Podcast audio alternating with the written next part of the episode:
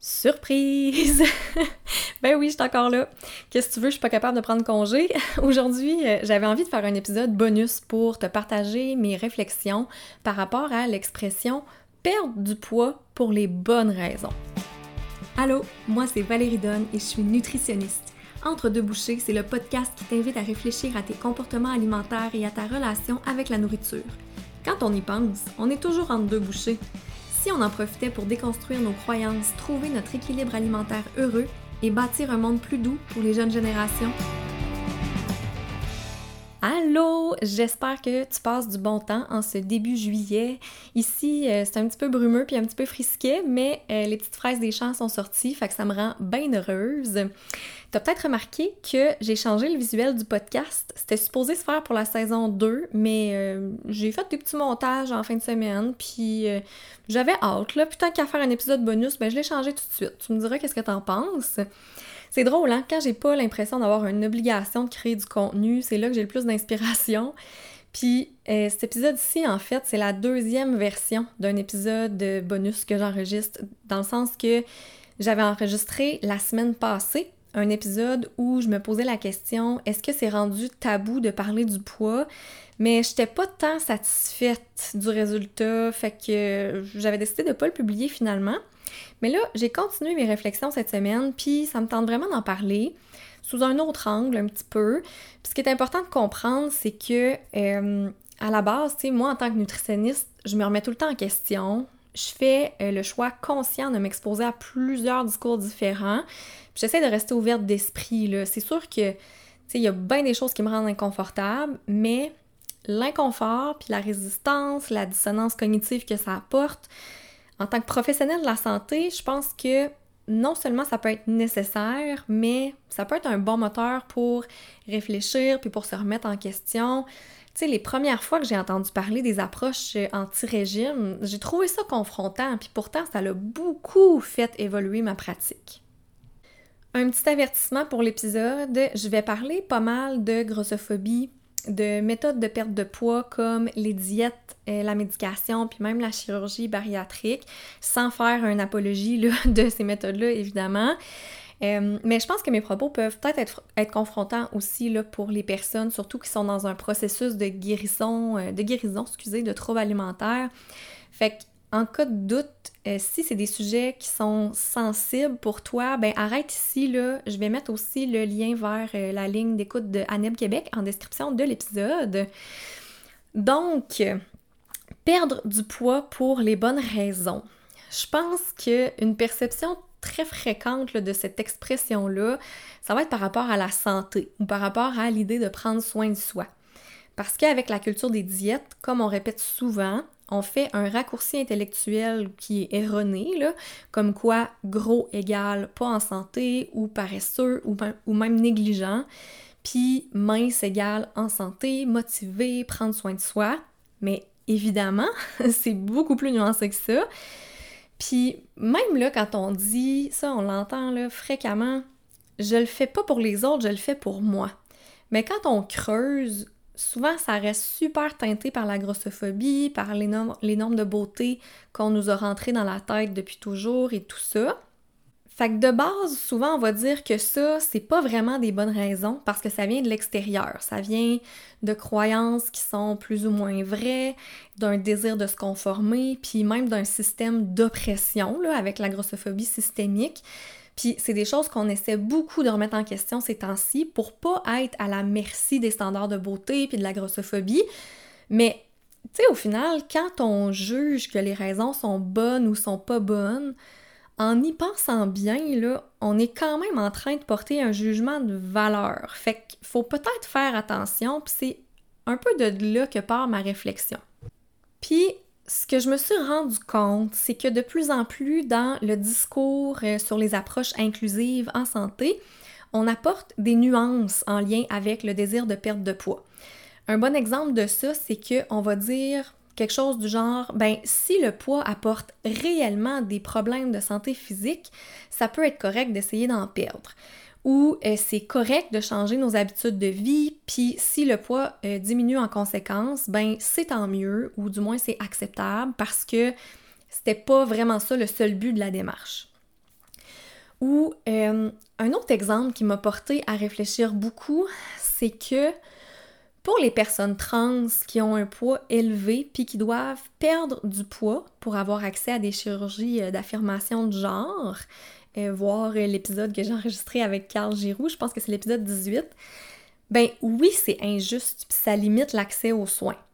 Mais vu qu'il y a beaucoup de détresse en lien avec la dysphorie de genre, que c'est des fois carrément une situation de survie, ben en attendant que les critères changent pour avoir accès à la chirurgie, on va se dire que c'est entre guillemets correct de vouloir perdre du poids.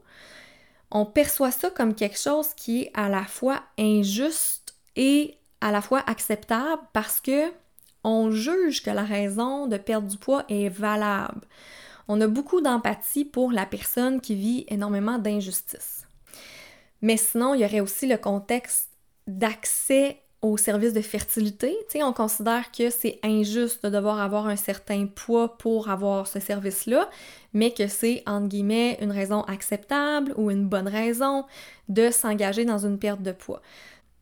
Donc, quand il y a comme le côté obligatoire médical, on juge pas les individus, on juge le système.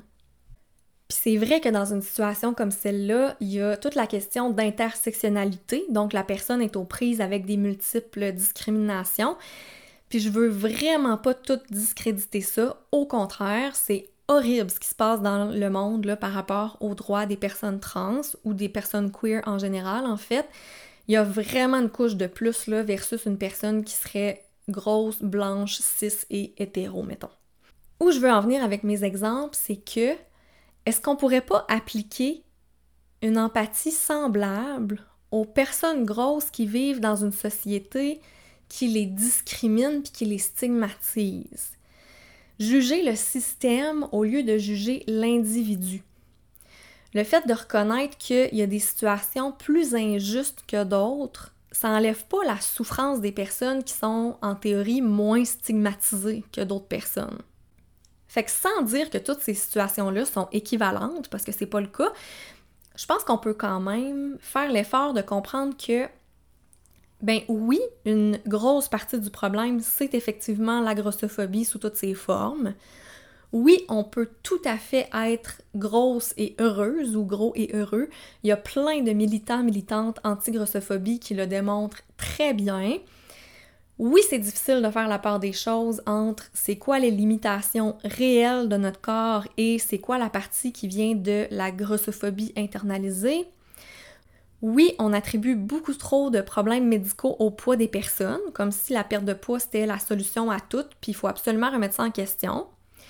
Puis oui, on souhaite à tout le monde d'être confortable avec son corps, peu importe le poids, puis de ne pas mesurer sa valeur à son apparence. Tout ça, c'est valide à 100%. Et pourtant, aujourd'hui, en ce moment, il y a des personnes grosses qui n'ont pas du tout un safe space, qui sont pas bien entourées, qui vivent la discrimination constamment, qui ont une charge mentale immense associée à leur corps, qui se font refuser un emploi à cause de leur corps, qui doivent toujours vérifier à l'avance s'il y a des chaises assez grandes ou assez solides au resto ou ce que leurs amis veulent aller souper, qui se font pointer du doigt autant dans la rue que dans des bureaux professionnels, des personnes qui peuvent pas prendre les transports en commun ou qui doivent acheter deux sièges d'avion pour finalement être même pas confortables puis se faire regarder croche par le voisin, des personnes qui ont pas ou peu accès à des vêtements à leur taille puis à prix abordable, tout ça, on s'entend, c'est complètement injuste. C'est de la grossophobie systémique. Et c'est réel. Puis on a beau vouloir que ça change, on a beau se battre contre la grossophobie, on peut pas juger les personnes puis leur en vouloir de souhaiter perdre du poids pour se retirer de toute cette stigmatisation-là.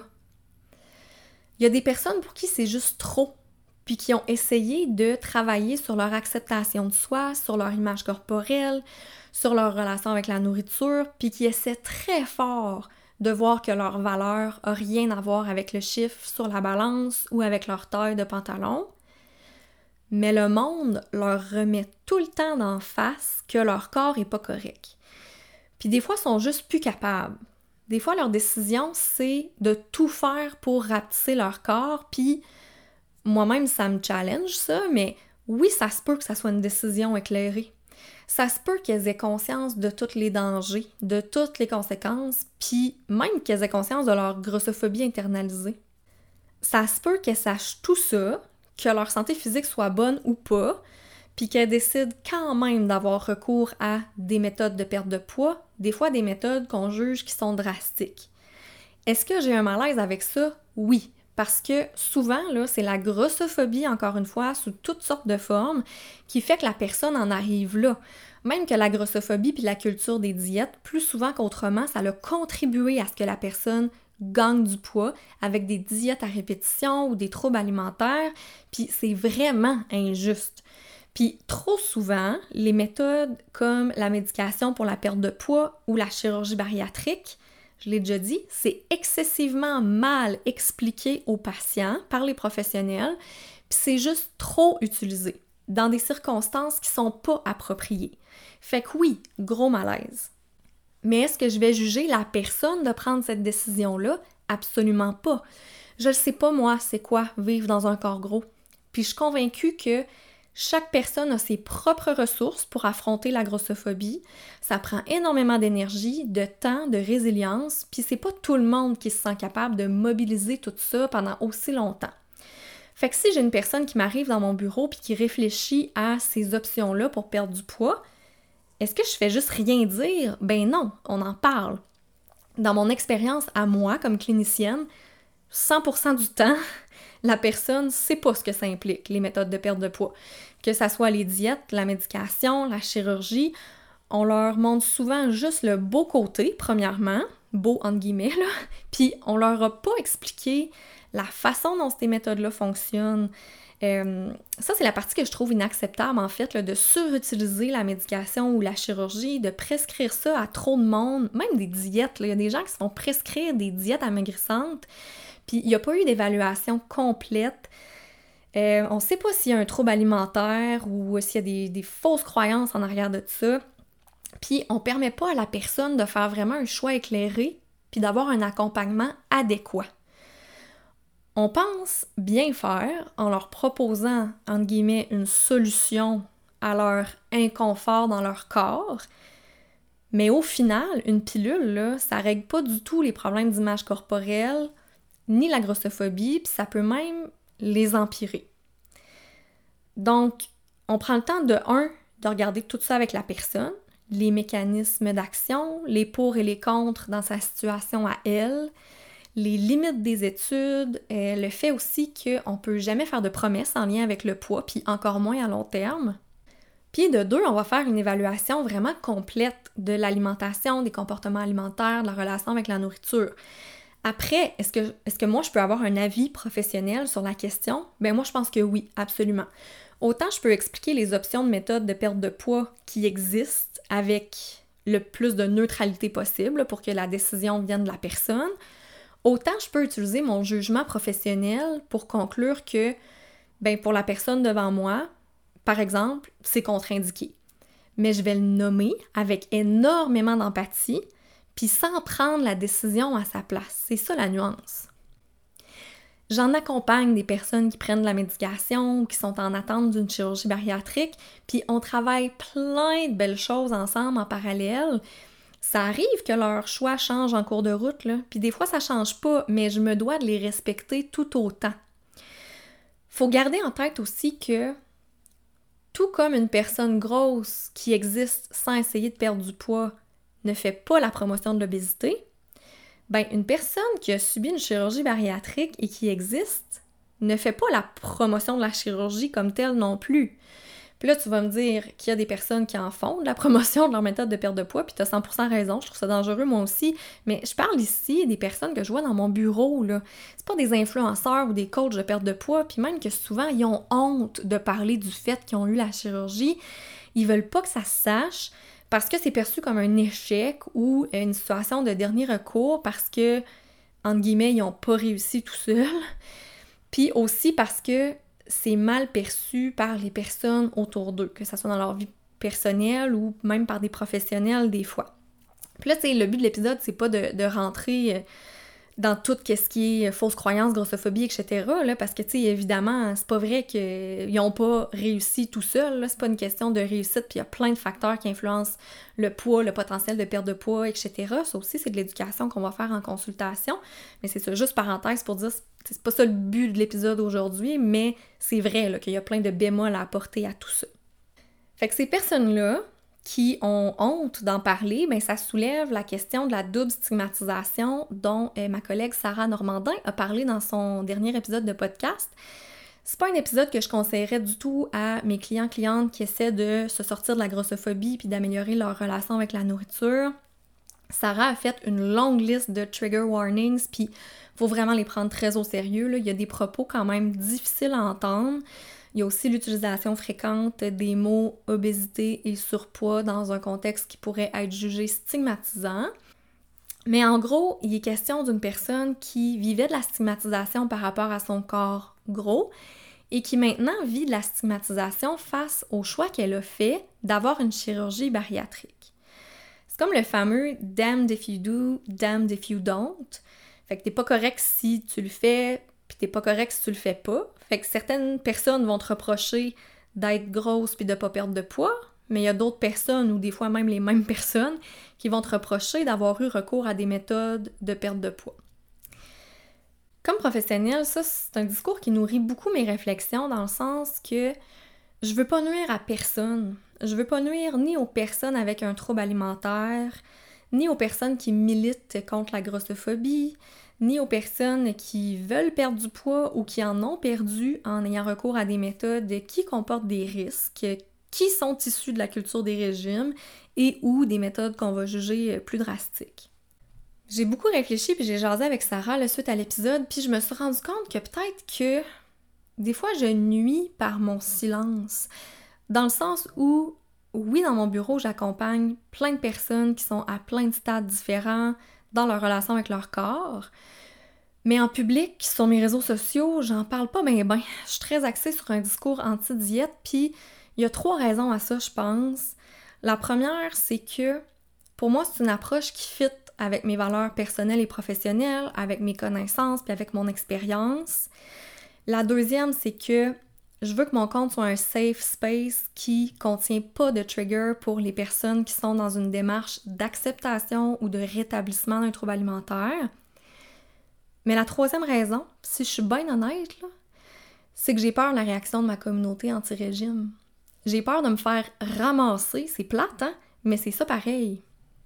Je trouve que c'est un sujet hyper difficile à nuancer puis hyper sensible.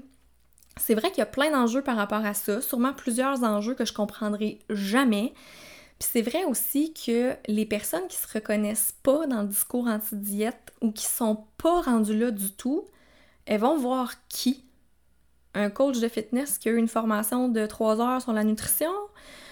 Ou euh, elles vont prendre euh, une solution d'un MLM ou euh, elles vont prendre la prescription sur un coin de table sans se poser de questions puis sans accompagnement adéquat. Tu sais, est-ce qu'on les laisse aller droit dans un mur sans que personne soit là pour essayer de les aider à limiter les dégâts? C'est une question que je me pose, j'ai pas nécessairement de réponse là.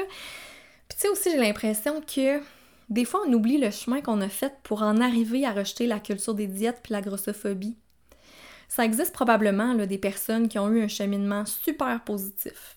Mais la grande majorité des personnes que moi je rencontre, ben elles ont fait des régimes à répétition, puis souvent ils ont touché le fond avant de décider de rejeter tout ça.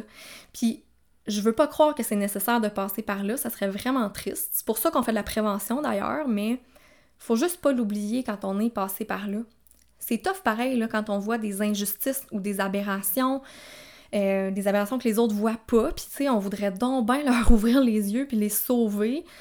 Moi-même, j'aimerais ça avoir les Infinity Stones puis claquer des doigts pour que la grossophobie disparaisse. Clin d'œil ici aux fans de Marvel.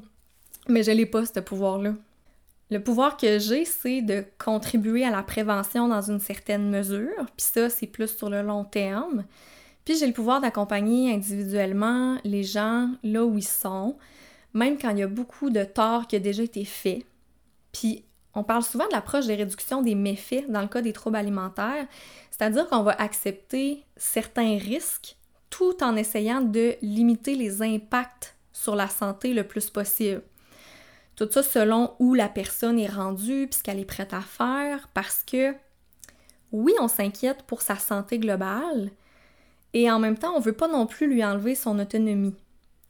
Même chose quand on comprend qu'une personne qui doit perdre du poids pour avoir accès à une chirurgie ou à des services de, fertilité, euh, quand ils doivent perdre du poids, je veux dire à cause des critères qui sont imposés. Mais pour moi, ça s'applique aussi la, réduction des méfaits avec une personne qui veut perdre du poids à tout prix. C'est possible d'essayer de limiter les impacts néfastes sur la santé physique et mentale tout en acceptant que peut-être il va y avoir certains torts qui, sont, qui vont être causés par ces choix. C'est super inconfortable, c'est super confrontant cette idée-là, mais je peux contrôler l'information que je donne puis mes recommandations, mais je contrôle pas le choix de la personne ultimement. Puis ça, ça se discute en continu pendant le suivi. Il y a beaucoup d'éducation qui se fait. Il faut être capable de donner notre opinion professionnelle quand c'est le temps. Puis, il euh, faut avoir une conscience aussi de tout le côté éthique qui vient avec la gestion des risques.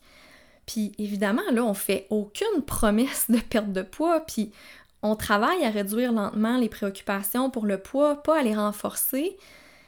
Puis ça, pour moi, c'est important de le spécifier, tu sais, on n'embarque pas avec la grossophobie pour lui donner raison.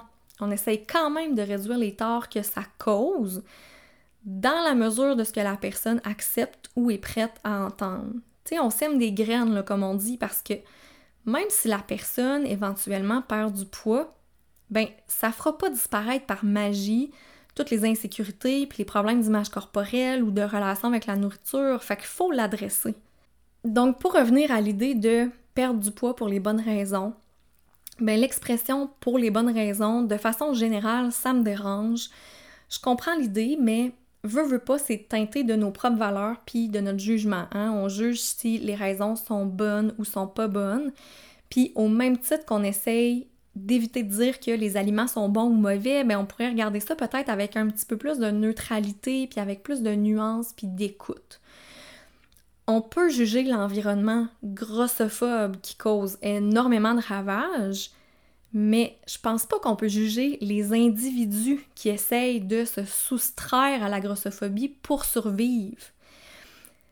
Je pense vraiment pas que j'ai la vérité infuse en passant, là, puis pour vrai, j'ai même pas vraiment de réponse à toutes les questions que, que je me pose.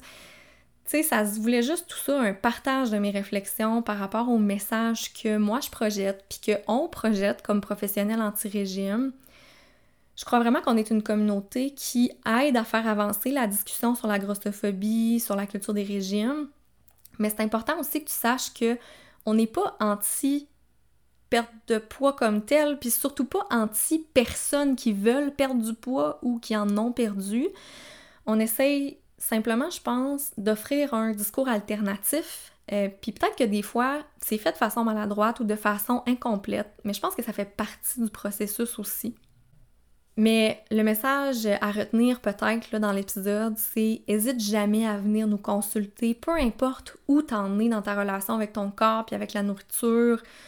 On te fera pas de promesses, sauf peut-être la promesse de t'apporter plein de réflexions puis de nuances, puis de t'accompagner de notre mieux, évidemment mais surtout, on ne jugera pas.